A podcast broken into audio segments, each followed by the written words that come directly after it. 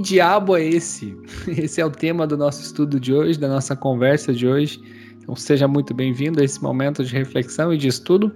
Você que está nos assistindo, está convidado a acompanhar nossas redes sociais, a se inscrever no nosso canal aqui do YouTube e também ativar as nossas notificações. Nós vamos conversar hoje sobre o diabo e o seu poder de atuação, a origem do mal, enfim, todos esses assuntos importantes, interessantes e pertinentes para cada um de nós. E você está convidado então a conversar sobre esse assunto conosco. Começo compartilhando com vocês uma visão bastante comum sobre a atuação de Deus e do diabo e de como se dá essa relação entre bem que é representado ou pode ser representado ou visto como sendo a atuação do próprio Deus e o mal como sendo a atuação do diabo. Geralmente, quando pensamos sobre esse assunto, somos levados a imaginar que Deus e o diabo estão travando um embate feroz, um embate intenso com o objetivo de buscar a dominação de todo o universo. Nós somos levados a pensar pensar que ambos estão disputando pelo controle de tudo, pelo controle do cosmos. Só que não é dessa forma que a escritura apresenta. A relação entre Deus e o diabo não é uma relação como yin e yang. O que nós temos na escritura é, na verdade, uma relação de um Deus que é criador com a sua criatura que acabou se rebelando e que acabou se tornando oposta a Deus. Mas em nenhum momento nós temos na Escritura um relato de duas forças igualmente poderosas e opostas e necessárias para a existência da outra. Não é assim que a Escritura aborda. E durante toda a conversa que nós teremos hoje, nós vamos perceber que na verdade nós temos um Deus que é criador e nós temos o diabo que é uma criatura rebelde, oposta a Deus que busca afastar os seres humanos do Criador e de toda a sua obra salvadora, de toda a sua obra redentora. É dessa forma que a Escritura nos apresenta essa relação. Ou seja, o diabo deve satisfações a Deus. O diabo não tem total liberdade para fazer aquilo que ele quiser, mas ele precisa prestar conta a um Deus que é todo-poderoso, a um Deus que está no controle de tudo e de todos. Mas antes de nós falarmos um pouco mais sobre a relação entre Deus e o diabo, nós precisamos falar sobre os anjos e Deus. Afinal, o diabo é um dos seus anjos. Mas o que são os anjos então, ou quem são os anjos? Os anjos não têm uma descrição direta e concreta sobre quem eles são nós sabemos pela Escritura um dos seus atributos. Aliás, é assim que eles são apresentados. A Bíblia descreve no Antigo Testamento o anjo pela expressão malak, que significa mensageiro. Da mesma forma, o Novo Testamento nos descreve os anjos pela expressão angelos, que significa também mensageiro. Ou seja, tanto a expressão usada no Antigo Testamento quanto a expressão usada no Novo Testamento transmitem a mesma ideia, um atributo dos anjos, uma função que eles possuem possuem a função de serem mensageiros de Deus. É assim que nós vemos os anjos nas Escrituras, trazendo mensagens do seu Criador, trazendo mensagens de Deus para o seu povo. É importante ressaltarmos e destacarmos também que os anjos foram criados durante os seis dias da criação. Nós sabemos disso pois a Escritura diz que antes nada existia e depois dos seis dias nada mais foi criado. Todos os anjos foram criados de uma só vez e todos eram bons. Como nós sabemos que eles eram bons?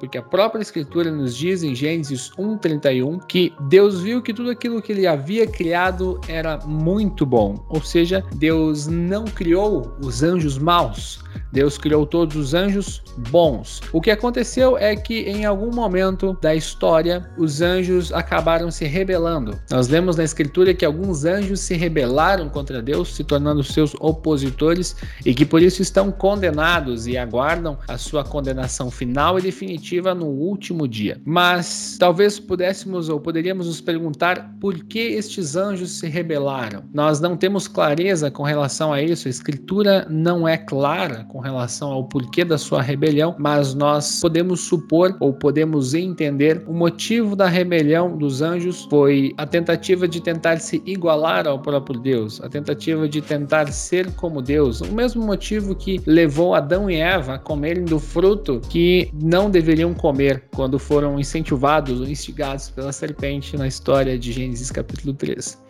Quando estes anjos se rebelaram, também é uma outra questão, um grande mistério que nós não sabemos exatamente. A escritura não é clara com relação a isso. O que nós sabemos é que foi entre o capítulo 1 de Gênesis e o capítulo 3 de Gênesis, pois no capítulo 3, que narra a queda do ser humano em pecado, nós já temos a presença de um anjo mau, nós já temos a presença de Satanás enganando ou instigando Adão e Eva a desobedecerem a Deus e assim caírem em pecado pecado e se rebelarem contra o seu próprio Criador. Não temos clareza, então, com relação a quando aconteceu essa rebelião, mas sabemos que foi entre o capítulo 1 e a narrativa do capítulo 1 e a narrativa do capítulo 3 do livro de Gênesis. Nós sabemos que os anjos bons têm várias funções e vários atributos, vários serviços. Um dos serviços dos anjos é servir a todos os crentes, a proteger os crentes, os fiéis de Deus, em todos os seus momentos de dificuldade, de angústia, enfim, estarem ao lado daqueles que seguem a Deus e que tem em Deus a sua segurança e o seu ponto de apoio. Eles também têm um papel muito importante na pregação da mensagem da salvação, ou seja, eles fomentam, eles incentivam a pregação da mensagem da salvação. Além disso, eles se alegram com o arrependimento dos pecadores, como nós lemos no livro de Lucas, capítulo 15, versículo 10. A cada pecador arrependido, a cada pessoa que se arrepende, os anjos celebram com bastante festa o retorno daquele pecador para os braços de Deus. Esse é um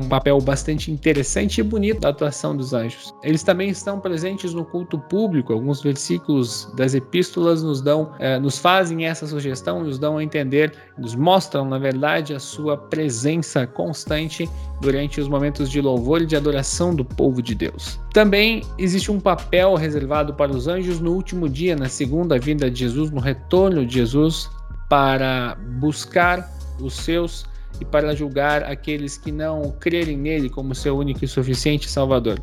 Mas além destas obras realizadas pelos anjos bons, nós também temos as obras que são realizadas pelos anjos maus. E os anjos maus buscam de toda forma, ou em resumo, nos afastar de Deus. E para fazer isso, eles usam todas as formas e todas as estratégias possíveis.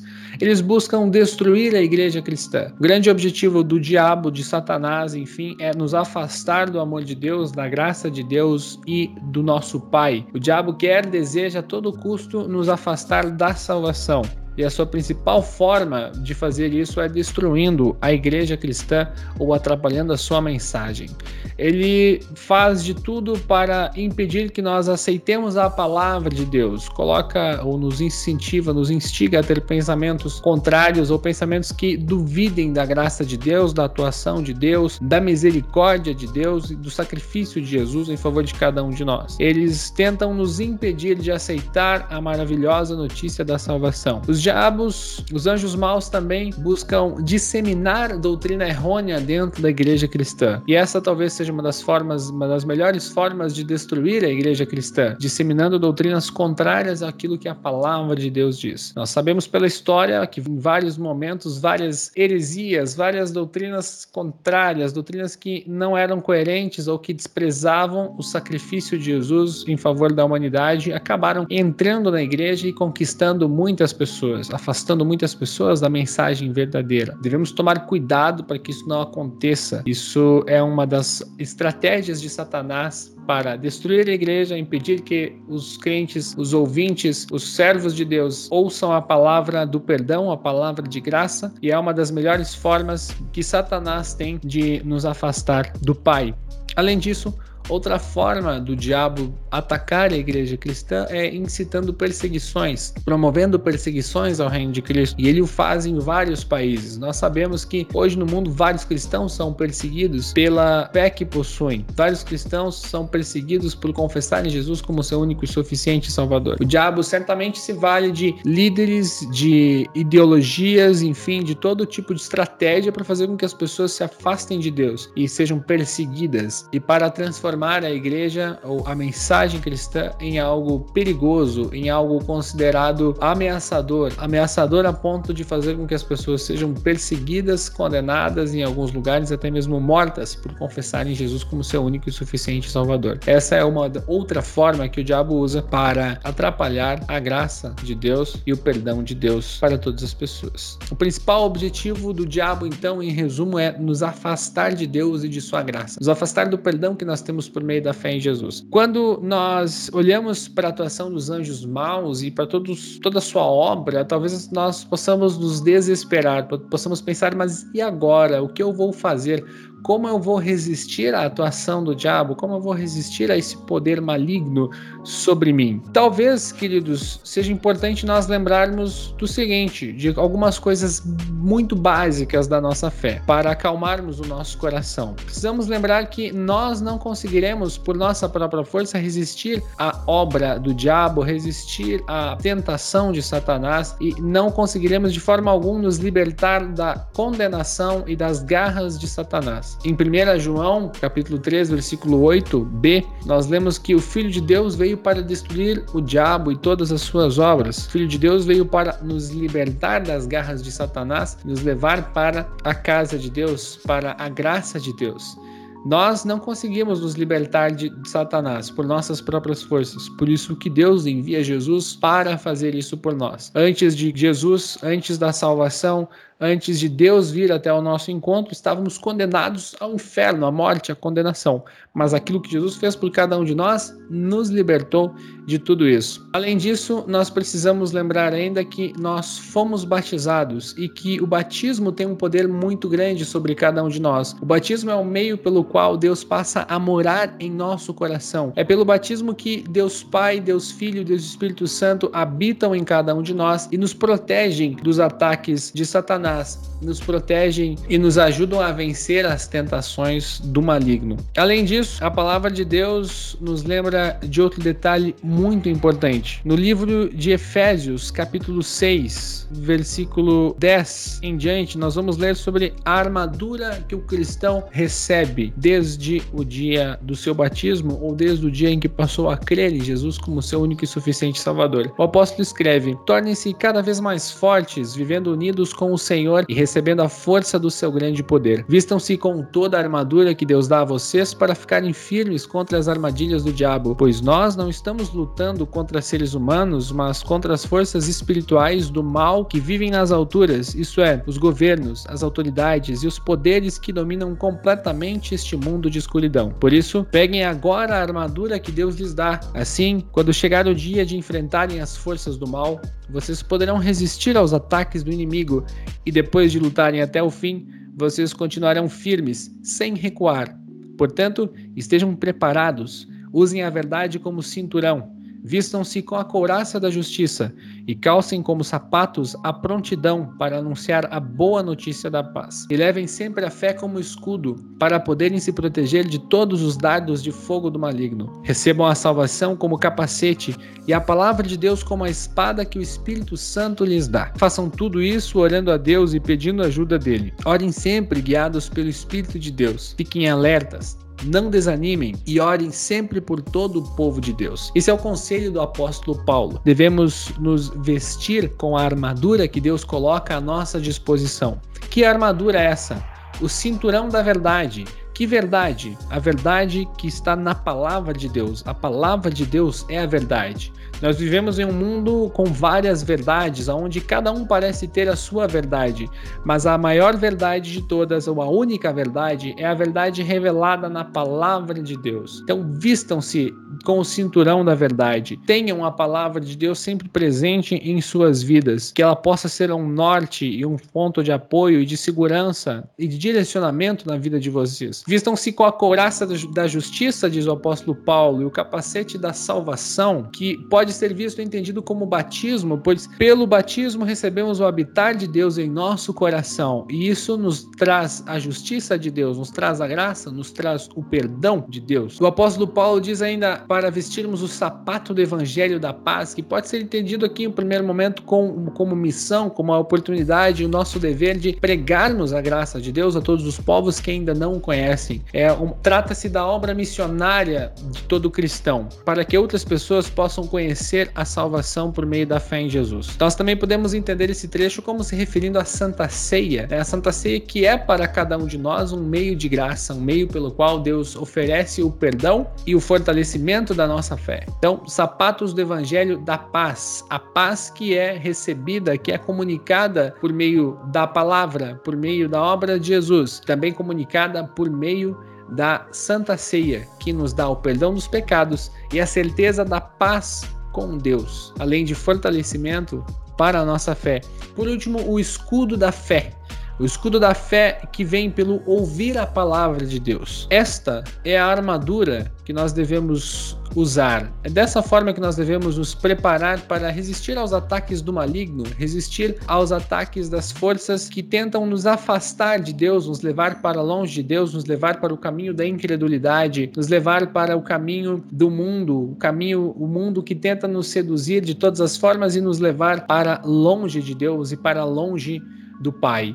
A primeira carta de Pedro, capítulo 5, versículo 8, nos faz uma advertência, ou nos dá uma advertência. Lá nós lemos o seguinte: Estejam alertas e fiquem vigiando, porque o inimigo de vocês, o diabo, anda por aí como um leão que ruge, procurando alguém para devorar. Fiquemos alertas, pois se baixarmos a nossa guarda, estaremos suscetíveis aos ataques de Satanás e de todos os seus anjos que tentam nos afastar de Deus. Por isso, o cristão precisa estar vigiando, orando, esperto, agarrado à palavra de Deus tendo a palavra de Deus presente, constante em sua vida. Para finalizar, gostaria de lembrar a todos vocês de uma frase de Lutero ou de uma ideia de Lutero. Lutero diz que o diabo é um diabo de Deus. Em que sentido o reformador diz isso? O reformador quer dizer que, apesar do poder do diabo e de ele ser completamente oposto a Deus, toda a sua obra, toda a sua estratégia de governo nesse mundo, o diabo está sob o controle de Deus. Deus usa o diabo e Deus o tem em completo controle. O diabo não tem total liberdade para realizar a sua obra. O diabo não tem independência de Deus. Isso pode parecer um pouco assustador, isso pode parecer um pouco contraditório, mas o fato é que o diabo é uma criatura e Deus é o Criador. Deus é onipotente e onisciente e ele detém o controle de tudo em suas mãos. Isso pode nos assustar, mas lembremos que Deus em nenhum momento permite uma tentação que nós não possamos resistir. E lembremos do principal, que Deus não é um nosso Deus não é um Deus tirano. Ele se revela a cada um de nós em amor e por amor ele se revela por meio do seu Filho Jesus Cristo que morreu em favor dos nossos pecados.